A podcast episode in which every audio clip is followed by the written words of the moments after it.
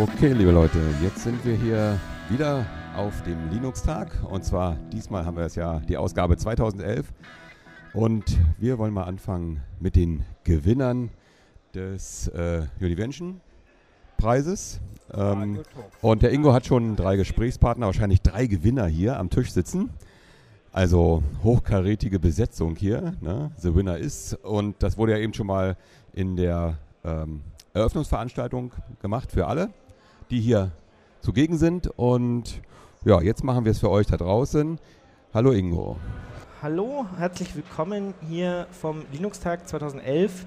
Ich sitze jetzt hier mit den Gewinnern des Univention Absolventenpreises mit Andreas Wolke, Nils Kriege und Fabian Lanze. Ich hoffe, ich habe das alles richtig ausgesprochen. Und äh, vielleicht könnt ihr mir mal kurz erklären, ja, wofür ihr den Preis gewonnen habt. Also ich glaube, du warst Erster, ne? Ähm, ich habe den ersten Preis gewonnen, ja. Ja, was gab's? Was, was hast du gemacht? Also äh, was ist dein Thema? Ähm, ich habe im Endeffekt eine Masterarbeit geschrieben und dabei ging es um Cloud Computing, genauer Plattform as a Service Cloud Computing. Das heißt, ähm, ich habe eine Infrastruktur entwickelt, die es ermöglicht, Webanwendungen in die Cloud zu deployen und dort dann auszuführen mhm. mit den Eigenschaften von Cloud Computing. Heißt Skalierbarkeit, ähm, On-Demand-Usage und so weiter. Und warum hast du das Thema Cloud genommen? Weil das einfach gerade so gehypt ist oder hast du dir das vorher überlegt, bevor das dazu kam? Oder? Nein, ähm, zum einen, weil ich ja Wolke heißt, passt ganz gut. Ah, nein. ja. nein, nee, Quatsch. Ähm, wir haben eine Python-Vorlesung gehabt und ähm, damals kam zeitgleich die Google App Engine raus, was eigentlich so dieses Angebot auf dem Pass-Sektor und Web-Applications ist. Ich habe das ausprobiert, habe das ähm, recht interessant gefunden, aber es hatte damals eben noch ein paar Nachteile und ich hatte so ein paar Geschäftsideen und es war damit einfach nicht realisierbar. Und ein weiterer Punkt war, ich konnte es einfach nicht auf meiner eigenen Infrastruktur ausführen und selber betreiben. Deswegen habe ich eben dieses ähm, Thema gewählt, dass ich selber so etwas ähnliches wie die App Engine schreibe, nur eben angepasst auf meine Bedürfnisse. Mhm. Und betreibst du das jetzt auch weiter? Also ist es nach deiner Masterarbeit, äh, wird es ein Produkt oder, oder was machst du damit jetzt? Also ich promoviere jetzt, bin bei der TU München und wir haben jetzt vor, das weiterzuentwickeln, sind auch schon dran, dass wir da ein paar Details wie automatische Skalierbarkeit von Anwendungen implementieren. Mhm. In welcher Sprache ist das Ganze geschrieben? Also du hast gesagt Python-Vorlesung, irgendwie hat es was mhm. mit Python zu tun, oder? Die ähm, Plattform selber ist größtenteils in Java geschrieben, aber es ist so angelegt, dass die Webanwendungen in äh, verschiedenen Programmiersprachen geschrieben werden können. Also egal, ob das nun Java, Ruby oder Python ist, ähm, es soll alles unterstützt werden am Schluss. Mhm. Da, da, das ja so ein Preis ist äh, für Open Source Anwendungen, mhm. gehe ich mal davon aus, dann eine Anwendung kann jeder benutzen und auch was damit machen oder wie ist das? Ja, es ist eine Serveranwendung und damit natürlich mit Installations-Overhead verbunden, ist ganz klar, aber ist ähm, frei runterladbar bei twosport.net und kann jeder nutzen, ja. Mhm und noch weiterentwickeln. Auch weiterentwickeln, genau. Suchst du da Leute irgendwie, die, die sagen, hey, hallo, ich äh, finde coole, coole Sache, äh, mhm. brauchen wir auf jeden Fall in der freien Version, ähm, ich will da mitmachen? Klar, also wenn jemand Themen hat, auf jeden Fall. Ich habe auch ein paar Themen für eine Masterarbeit ausgeschrieben und wir suchen da durchaus Leute, die weiterentwickeln. Ähm, momentan im wissenschaftlichen Umfeld, weil es eben auch im wissenschaftlichen Bereich geht, solche Algorithmen zu designen, aber durchaus auch Implementierungssachen, wo man verschiedene Programmiersprachen eben einbindet mhm. oder die Unterstützung dafür implementiert. Okay. Nils, ähm, du, also dein Thema las ich irgendwie äh, sehr, sehr interessant, äh, mhm. auch wenn ich keine Ahnung habe, worum es ging. Irgendwas mit Molekülen und, und äh, kleinen Sachen und darin irgendwas machen. Äh, vielleicht kannst du das mal ganz kurz erklären, was. Ja, genau. Also ich habe mich bei der Diplomarbeit mit einem Thema aus der Chemieinformatik beschäftigt. Und ähm, ja, das generell ist das, ähm, sind das Problemstellungen der Informatik, die bei der Wirkstoffentwicklung ähm, auftreten. Und zwar ist es da so, dass man bei der Wirkstoffsuche ähm, kleine Moleküle synthetisiert und ähm, experimentell untersucht und die speichert man dann in Datenbanken ab. Und das machen zum Beispiel Pharmaunternehmen und dadurch entstehen riesengroße Datenbanken mit Millionen von Einträgen. Und das Problem ist, dass man da eben effizient drin suchen möchte und da irgendwie intuitiv darauf zugreifen möchte. Und ähm, Moleküle können eben durch so Strukturformeln dargestellt werden, wie sie wahrscheinlich jeder aus der Schule noch kennt. Und eine Möglichkeit, ähm, in solchen Datenbanken zu suchen, ist Substruktursuche, womit ich mich eben beschäftigt habe. Und ähm, da gibt der Nutzer eben, äh, zeichnet eben ein kleines Molekül, eine Teilstruktur und möchte alle Moleküle angezeigt bekommen, die in der Datenbank sind und diese Teilstruktur enthalten. Also als ähm, Teilgraph quasi. Und damit habe ich mich eben äh, in der Diplomarbeit befasst. Okay, wie, wie, wie male ich da so ein, so ein Molekül was ich, oder so eine Struktur, die ich dann suche? Also ich meine, da gibt es ja bestimmt auch zigtausend verschiedene Sachen, wie man es anordnen kann genau. und sowas. Ja, also da gibt es, ähm, das war eigentlich das, womit ich mich beschäftigt habe. Ich habe da einen Open Source äh, Struktureditor benutzt, äh, JChampaint. Den gibt es, ist Open Source und ähm, damit kann man Moleküle zusammenklicken, indem man zum Beispiel Ringstrukturen und verschiedene Muster einfach äh, zeichnet und verbinden kann. Und was ich gemacht habe, ist eben die eigentliche Suche in der Datenbank, also wie das effizient geht. Wenn man Millionen von Molekülen hat und äh, sich jedes Molekül angucken müsste und vergleichen müsste, dann wäre das zu, viel zu langsam, um wirklich schnell zu suchen. Und was ich gemacht habe, ist eben äh, einen effizienten Index äh, zu entwickeln, mit dem man schneller suchen kann. Und das äh, als Open Source Software zur Verfügung zu stellen und in einem Tool Scaffold Hunter zu integrieren. Okay, der, dieses Tool Scaffold Hunter, was ist das? Also das gab es schon oder, oder das ist, ist ähm, genau deine? Das ist ein Open Source Tool, das schon seit längerem an dem ja. Lehrstuhl, an dem ich die Diplomarbeit geschrieben habe, entwickelt wird.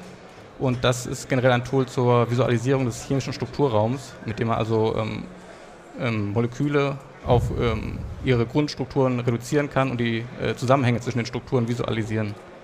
Und da ist eben die Substruktursuche ein äh, Mittel, um da ähm, in diesem Strukturraum navigieren zu können. An welcher Uni bist du?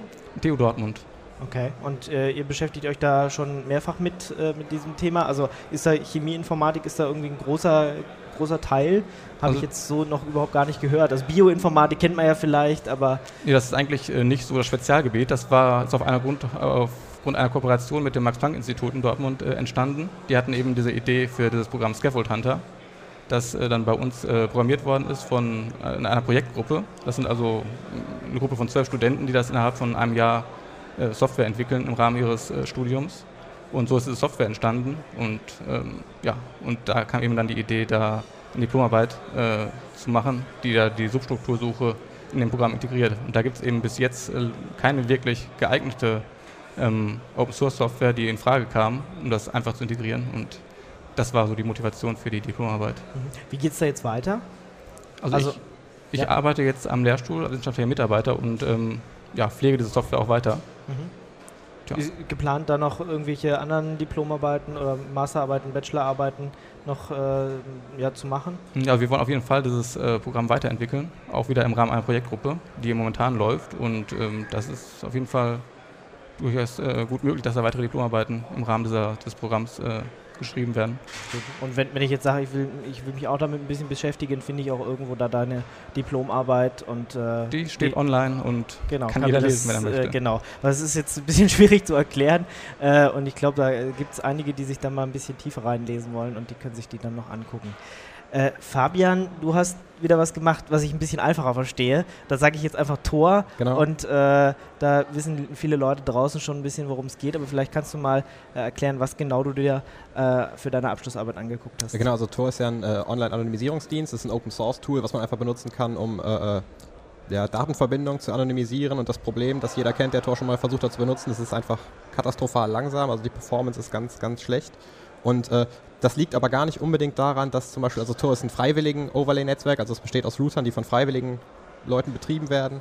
Und es liegt gar nicht daran, dass es davon zu wenig oder zu wenig Performante gibt, sondern dass einfach die Pfadauswahl in diesem Tor-Netzwerk nicht optimal ist, weil zum Beispiel Router gar nicht entsprechend ihrer tatsächlichen äh, Leistungsfähigkeit bewertet wurden. Und bei mir in der Diplomarbeit ging es genau darum, die Pfadauswahl im Tor-Netzwerk zu optimieren, indem Router präziser bewertet werden und man dann eine bessere Pfadauswahl treffen kann. Okay, und wird das jetzt schon eingesetzt äh, oder? Nein, da ist man auch im Tor-Projekt immer sehr, sehr konservativ im Ausrollen neuer Strategien. Also selbst wenn die theoretisch sehr, sehr gut sind, müssen die erstmal, ich sag mal, die liegen erstmal ein Jahr lang in der Schublade und werden von allen Seiten äh, beleuchtet, weil das natürlich sehr, sehr sicherheitskritisch ist. Man darf sich dadurch keine Schwachstellen einfangen. Deswegen, also wir haben das alles dem Tor-Projekt zur Verfügung gestellt, aber soweit ich weiß, wird es praktisch noch nicht eingesetzt. Okay, aber könnte durchaus es könnte, so sein. Also könnte ihr durchaus so sein. Im, Im, Kontakt. Wir waren im regen Austausch, jetzt ein bisschen, ich bin ein bisschen aus dem Thema raus, weil ich die Uni gewechselt habe, aber wir waren im sehr, sehr regen Austausch mit dem Top-Projekt, ja. Mhm. An welcher Uni hast du die Abschlussarbeit geschrieben? An der RWTH Aachen. Okay. Und was habt ihr da, also wie bist du da auf die Idee gekommen, hey, äh, da also, könnte man noch was optimieren? Also wir hatten, wir hatten eine, äh, äh, am Lehrstuhl für Kommunikationssysteme eine Forschungsgruppe zum Thema Anonymität und da gab es halt verschiedene Themen ausgeschrieben und eins war halt die Performance von Anonymisierungsdiensten und das fand ich halt das spannendste Thema, weil es halt am praxisnächsten war. Mhm. Und benutzt du selber auch Tor und sowas? Oder war das jetzt, äh, hast du einfach mal gedacht, hey, ich beschäftige mich jetzt mit Ich fand das Thema einfach aber- spannend, praktisch einsetzbar. Ich sag mal, für Privatnutzer ist es immer noch nicht, weil es dafür immer noch viel zu langsam ist. Aber für solche Leute ist es ja auch noch nicht unbedingt gedacht. Mhm. Also es gibt da zum Beispiel politisch motivierte Hintergründe, warum man Anonymisierungsdienste benutzen soll. Äh, denen ist die Performance noch nicht ganz so wichtig. Mhm. Und ähm, ja, gut, ich habe auch natürlich auch mal Tor verwendet und das ist, wie du gerade gesagt hast, schon ein bisschen langsam. Äh, wenn man jetzt deinen deine, deinen Algorithmus nimmt, oder kann man Algorithmus dazu sagen? Oder, Ja, oder Pfadauswahlstrategie nennt man es. Pfadauswahlstrategie, dann wird das Ganze ein bisschen schneller. Dadurch würde das Ganze schneller werden, ja, tatsächlich. Okay. Ähm, äh, und aber die, die Wege, also die Wege durch dieses Tornetzwerk, äh, also ich muss ja immer eine bestimmte Anzahl an Hops nehmen, weil sonst ist es ja nicht. Genau drei in der Regel. Drei, okay. Äh, und du hast es jetzt einfach optimiert irgendwie, dass er. Ja, also, also die Schwierigkeit ist, man darf nicht einfach sagen, ich hätte gerne die drei schnellsten Router, weil wenn alle das machen, ist die Anonymisierung flöten. Also man muss schon eine, eine äh, gewichtete Zufallsauswahl nehmen, bei der aber bestimmte Router bevorzugt werden. Und die Frage war einfach nur, welche Router sind denn nun tatsächlich leistungsfähiger als andere? Also ursprünglich werden die in Tor nur so bewertet, äh, welchen maximalen Durchsatz sie am Vortag erreicht haben. Und das war deren Auslastungsmetrik oder deren Performance-Metrik, wobei das zum Beispiel gar nicht berücksichtigt, äh, äh, wie ausgelastet der im Moment ist. Und wir haben halt zum Beispiel verschiedene Bewertungsmetriken entwickelt, wie man von außen ermitteln kann, wie ausgelastet der zurzeit ist oder wie ausgelastet der wahrscheinlich zurzeit ist. Und darauf dann eher daraus geschlossen, was der uns für eine Performance bringt. Aber es gibt nicht so, so eine Art, dass, dass ein Router sagen kann, hey, ich habe jetzt so und so viel CPU-Auslastung, äh, ich bin so und so schnell und das gebe ich jetzt mal ins Netz. Und so war es vorher. So, so war es ja. Also vorher, also CPU-Auslastung nicht, weil die ist sowieso bei allen Tor-Routern bei 100%. Also das ist halt sehr viel Krypto-Operationen nötig. Die haben halt einfach gesagt, ich habe so und so viel Bandbreite. Das war natürlich auch sicherheitstechnisch sehr, sehr kritisch, weil die konnten, da konnten auch Angreifer hingehen und sagen, ich habe aber viel mehr Bandbreite und dadurch ihre Router attraktiv machen. Das geht natürlich, wenn man die Performance von außen bewertet, auch nicht mehr. Mhm. Ähm, und was, was nimmst du jetzt äh, direkt für, äh, also an welcher Hand von, von Metriken bewertest du jetzt den Router? Also zum Beispiel versucht man insbesondere, also diese, die Metrik, die von Tor verwendet wurde, war schon eine relativ gute Abschätzung der maximalen Kapazität. Also was kann dieser Router, wenn er optimal äh, äh, nicht ausgelastet ist, leisten. Und wir ergänzen das zum Beispiel um Metriken, die basieren zum Beispiel auf Roundtrip-Times, also auf der Berechnung von Paketlaufzeiten und Latenzen und berechnen daraus eine Abschätzung der gegenwärtigen Auslastung oder der Auslastung im letzten Zeitintervall und versuchen dann auf Basis beider Kombina also äh, auf Basis der Kombination beider Metriken zu bewerten, welche Kapazität, seiner Maximalkapazität hat er jetzt für uns zur Verfügung und gewichten dementsprechend die Auswahl. Ähm, ja, und du hast gesagt, du hast die Uni gewechselt, was machst du jetzt? Äh, ich promoviere jetzt am SNT-Forschungszentrum in Luxemburg, aber zu einem völlig anderen Thema. Okay, hast dich also gleich wieder dem nächsten Ja, zugewendet. Wird es trotzdem bei euch an der Uni, bei der du vorher warst, irgendwie weiter Das weiß ich nicht. Ich wage es stark zu bezweifeln, weil derjenige, der die Gruppe geleitet hat, auch gewechselt ist. Ja, schade. Na gut, aber nichtsdestotrotz. Wobei der das an seiner neuen äh, Uni, soweit ich weiß, äh, fortsetzt, das Projekt, ja. Okay, aber auch deine Arbeit gibt es äh, irgendwo im Internet zum Runterladen, kann man sich angucken und äh, ja, vielleicht äh, ist es ja auch eines Tages im Tor-Projekt drin Richtig. und äh, wird benutzt.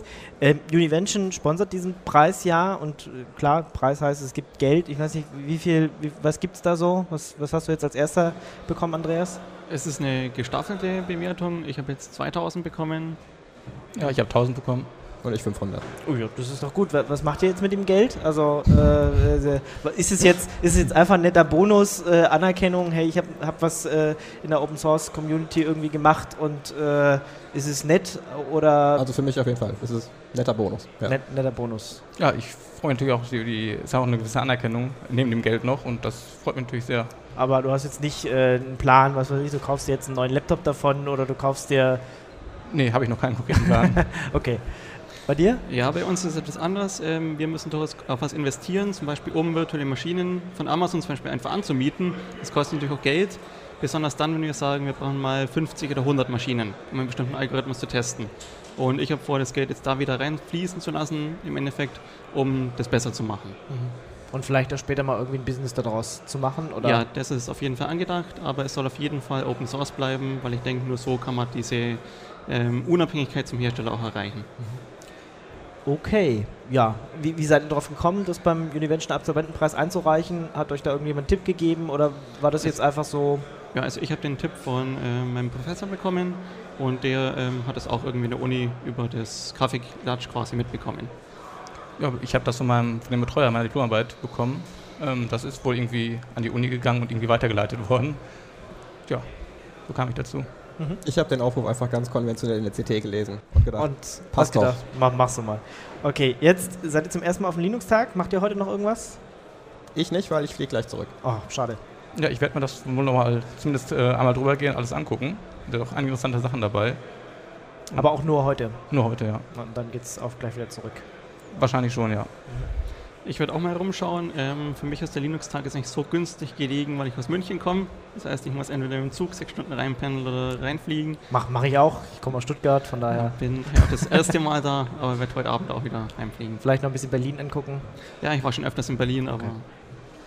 Ja, dann äh, vielen Dank, Andreas, Nils, Fabian, dass ihr hier wart und äh, wie gesagt, noch viel, viel, Spaß hier auf dem Linux-Tag oder Dankeschön. dir gleich einen guten Flug. Ähm, und ja, dann hoffe ich mal, eure Zukunftspläne gehen alle so in Erfüllung und ihr habt, bleibt auch eure Open Source äh, Philosophie und sowas ein bisschen treu. Danke. Ja, Danke. Dank. Danke. Das war eine Sendung von Radio Tux herausgegeben im Jahr 2011 unter Creative Commons bei noncommercialsharealike.de. Lieder sind eventuell anders lizenziert. Mehr Infos auf radiotux.de.